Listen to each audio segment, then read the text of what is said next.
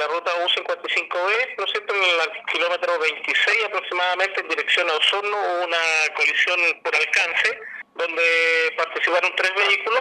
Eh, dentro de esto eh, resultaron cinco personas lesionadas, las cuales fueron derivadas al hospital base de Osorno, donde están en, la espera de las lesiones.